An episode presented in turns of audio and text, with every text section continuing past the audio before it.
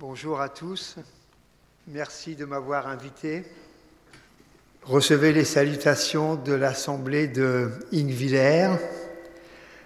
Quelques nouvelles depuis que nous n'avons plus de salle, donc nous sommes euh, une église de maison et nous avons cinq sanctuaires maintenant. Il y a cinq familles, on tourne. Ah, il y a beaucoup de personnes âgées, et là aussi, la Covid a touché plusieurs membres de l'Église, ce qui fait que pendant 15 jours, on n'a pas eu de culte. Ah, vous comprenez que je me réjouisse encore plus d'être ici. voilà.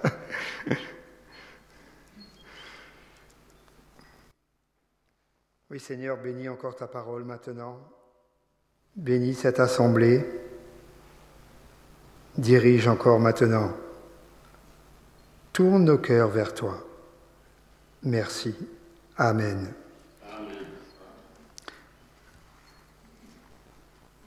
Je vais vous partager dans l'évangile de Luc le moment où Jésus est sur la croix en portant l'accent sur le malfaiteur qui confesse le Seigneur. Et je vous donne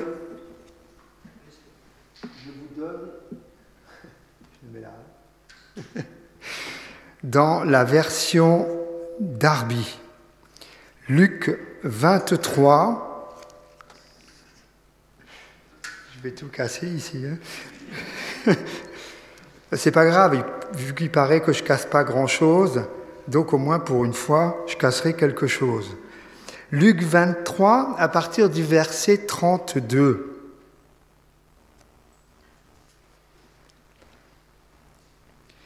Et, deux autres aussi étaient avec Jésus. Deux autres qui étaient des malfaiteurs furent menés avec lui pour être mis à mort. Et quand ils, quand ils furent venus au lieu appelé crâne, ils le crucifièrent là, et les malfaiteurs, l'un à droite, l'autre à la gauche. Et Jésus dit, Père, pardonne-leur, car ils ne savent ce qu'ils font. Et ayant fait le partage de ses vêtements, ils tirèrent au sort, et le peuple se tenait là regardant. Et les gouverneurs aussi se raillaient de lui, disant, Il a sauvé les autres, qu'il se sauve lui-même, s'il si lui est le Christ, l'élu de Dieu. Et les soldats aussi se moquaient de lui, s'approchant et lui présentant du vinaigre et disant, Si toi tu es le roi des Juifs, sauve-toi toi-même. Et il y avait aussi au-dessus de lui un écriteau en lettres grecques, romaines et hébraïques. Celui-ci et le roi des Juifs. Et l'un des malfaiteurs qui était pendu l'injuriait, disant, N'es-tu pas le Christ, toi? Sauve-toi toi-même et nous aussi. Mais l'autre, répondant, le reprit, disant, Et tu ne crains pas Dieu, toi, car tu es sous le même jugement. Et pour nous, nous y sommes justement, car nous recevons ce que méritent les choses que nous avons commises. Mais celui-ci n'a rien fait qui ne se dût faire. Et il disait à Jésus, Souviens-toi de moi, Seigneur, quand tu viendras dans ton royaume. Et Jésus lui dit, En vérité je te le dis, aujourd'hui tu seras avec moi dans le paradis. Nous voyons qu'à chaque pas que Jésus a fait, nous voyons toujours des rayons de grâce et de lumière.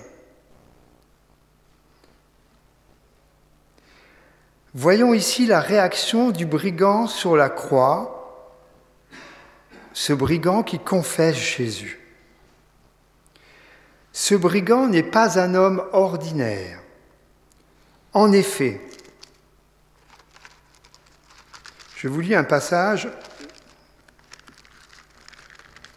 dans Ésaïe. Le début. Qui a cru à ce que nous avons fait entendre Et à qui le bras de l'Éternel a-t-il été révélé? Il, c'est Jésus, montera devant lui comme un rejeton et comme une racine sortant d'une terre aride. Il n'a ni forme ni éclat quand nous le voyons. Il n'y a point d'apparence en lui pour nous le faire désirer. Il est méprisé et délaissé des hommes, homme de douleur, et sachant que ce que c'est que la langueur, et comme quelqu'un de qui on cache sa face, il est méprisé et nous n'avons eu pour lui aucune estime. Certainement, lui a porté nos langueurs et s'est chargé de nos douleurs. Et nous, nous l'avons estimé battu, frappé de Dieu et affligé. Mais il a été blessé pour nos transgressions, il a été meurtri pour nos iniquités le châtiment de notre paix a été sur lui, et par ses meurtrissures, nous sommes guéris. Nous avons tous été errants comme des brebis, nous nous sommes tournés chacun vers son propre chemin. Et l'Éternel a fait tomber sur lui l'iniquité de nous tous. Il a été opprimé et affligé, et il n'a pas ouvert sa bouche il a été amené comme un agneau à la boucherie et a été comme une brebis muette devant ceux qui l'attendent. Et il n'a pas ouvert sa bouche. Il est ôté de l'angoisse et du jugement, et sa génération, qui la racontera? Car il a été retranché de la terre des vivants à cause de la transgression de mon peuple, lui a été frappé. Ce brigand nous donne une leçon. À nous qui aimons avoir une bonne place, une bonne réputation. En effet, ce brigand confesse le nom du Seigneur alors qu'il n'y avait extérieurement aucune raison de le faire. Ce brigand ne pouvait espérer des autres aucun secours. Et tous se moquaient de Jésus. Eh bien, ce brigand, dont un jour nous connaîtrons le nom, ce brigand fait à ce moment-là ce que nous pouvons de tout notre cœur désirait imiter. Et il est le seul à l'avoir fait. Autour de lui, dans la foule, tous les éléments sociaux et religieux se trouvaient réunis contre Jésus-Christ. Et voilà la merveille de la foi, l'intelligence de la foi, l'énergie de la foi la certitude de la foi. Ce brigand, cet homme, ne s'occupe de personne. S'il avait tenu compte du jugement qu'on a rendu sur Jésus, il aurait dit, Jésus est condamné par des juges, par des hommes qualifiés extérieurement, des hommes officiels, le pouvoir civil et le pouvoir religieux ont ensemble condamner le Seigneur. Cet homme aurait pu dire, moi, je suis moins compétent que tous les juges pour porter un jugement sur Christ. Mais il dit, celui-ci n'a rien fait qui ne se dût faire. Celui-ci n'a rien fait de mal. Voilà ce qui sort du fond de son cœur. Il est à l'encontre de tous les autres. Il dit l'inverse de tout ce que le monde a dit. Autre point qui brille dans l'attitude de ce brigand. Cet homme souffrait physiquement et aussi moralement. Est-ce qu'il pense à ses souffrances? Il dit celui-ci n'a rien fait qui ne se dût faire. Nous, nous recevons justement ce que méritent les choses que nous avons faites.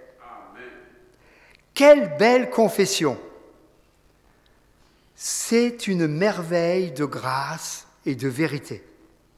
Cet homme, devant tous ceux qui l'ont condamné, au lieu d'être rempli de ressentiment, de haine, au lieu d'être accablé par ses souffrances, eh bien cet homme dit, nous recevons justement ce que nous méritons. Toute confession, toute confession est un signe qui démontre que Dieu est en train de bouleverser une âme, que Dieu est en train de fouiller une âme, jusqu'au fond que Dieu est en train de labourer une âme. Dieu fait alors parler cette âme, mais pas avec un langage de convention, pas avec un langage académique, pas avec un langage religieux, pas avec un langage diplomatique, avec le langage de Dieu. Ce que dit ce brigand glorifie Dieu bien mieux que n'importe quel discours de théologien. Pourquoi? Parce que ce brigand accepte sa sentence. Tu acceptes la sentence de Dieu? Ce brigand proclame ce sentiment profond qu'il a manqué, qu'il a raté sa vie, c'est-à-dire qu'il est un pécheur.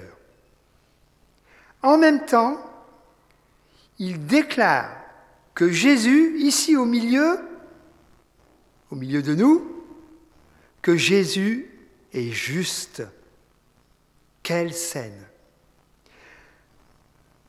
les brigands, voilà deux hommes exactement dans la même condition, tous deux des criminels, des brigands.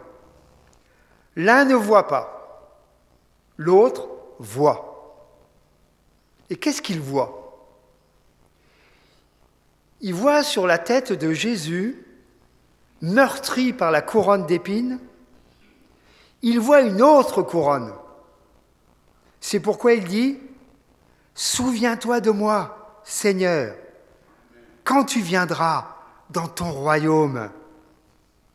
Quelle foi, quelle lumière. Il dit Seigneur, à ce moment-là, il dit ton royaume. Le brigand voit déjà le ressuscité. Il voit déjà le glorifié. Ah, au fait, au fait, est-ce que tu es satisfait? Réfléchis bien à ça tout à l'heure. Est-ce que tu es satisfait d'avoir pour compagnon de foi un brigand?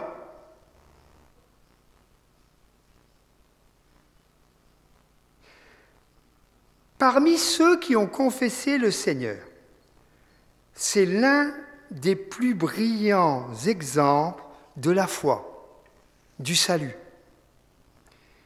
et de la façon dont le Seigneur peut être honoré par les siens.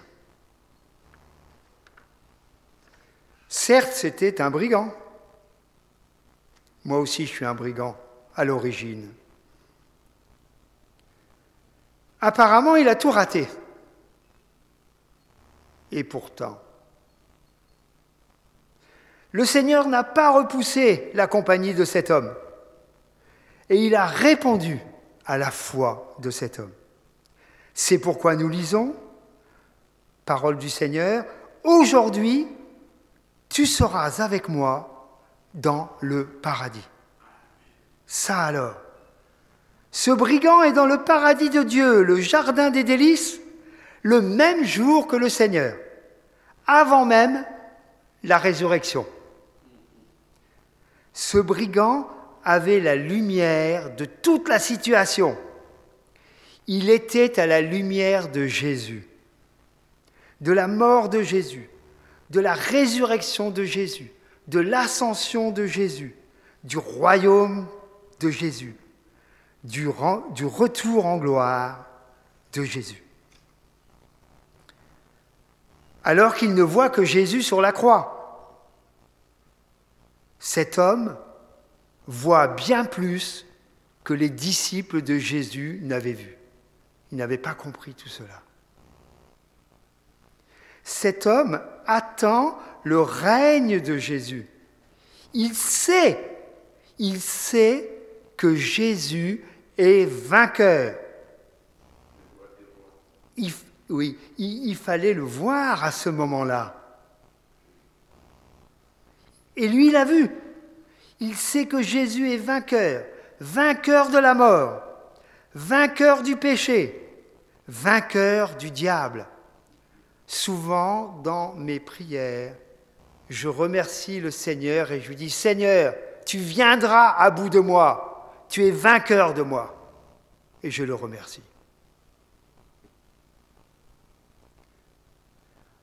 On peut résumer la foi de ce brigand par les éléments suivants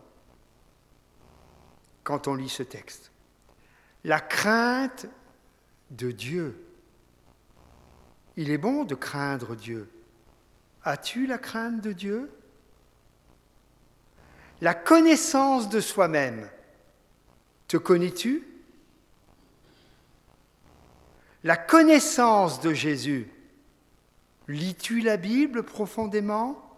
Afin de connaître Jésus La confiance en Jésus.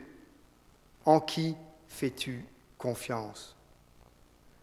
La foi quant au règne de Jésus, malgré toutes les apparences dans ce monde, Jésus règne. L'oubli de soi, c'est ça la véritable humilité. Ce n'est pas dire je ne suis rien. Non, c'est l'oubli de soi. Le désir d'avoir part et jouissance avec Jésus. Nous allons voir dans Ésaïe, encore une fois, traduction d'Arby, nous allons voir qui est donc cet homme. Qui est cet homme? J'allais dire d'où il sort? Je vous lis. C'est la suite de ce qu'on a lu tout à l'heure. On a lu le début d'Ésaïe 53 et je vais vous lire les versets 10 et 11. Je trouve, pour moi en tout cas, très profond cette version d'Arby et je vais détailler un peu un point. Il plut à l'Éternel de meurtrir Jésus.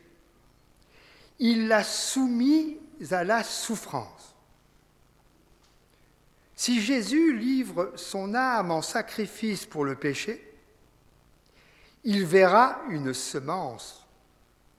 Il prolongera ses jours et le plaisir de l'Éternel prospérera en sa main. Et maintenant, Jésus verra du fruit du travail de son âme et sera satisfait. Jésus verra du fruit du travail de son âme. Or, étymologiquement, le sens du mot travail, c'était un instrument de torture, ça veut dire souffrance, douleur, comme une femme en travail. Il verra, Jésus verra du fruit des souffrances de son âme. Et ce brigand est l'un des fruits des souffrances de Jésus sur la croix. Si tu lui appartiens, tu es un fruit des souffrances, du travail de Jésus sur la croix. Ésaïe, Ésaïe 53. Alors cet homme, cet homme a-t-il raté ou réussi sa vie? Et voici, il y a des derniers qui seront les premiers. Amen.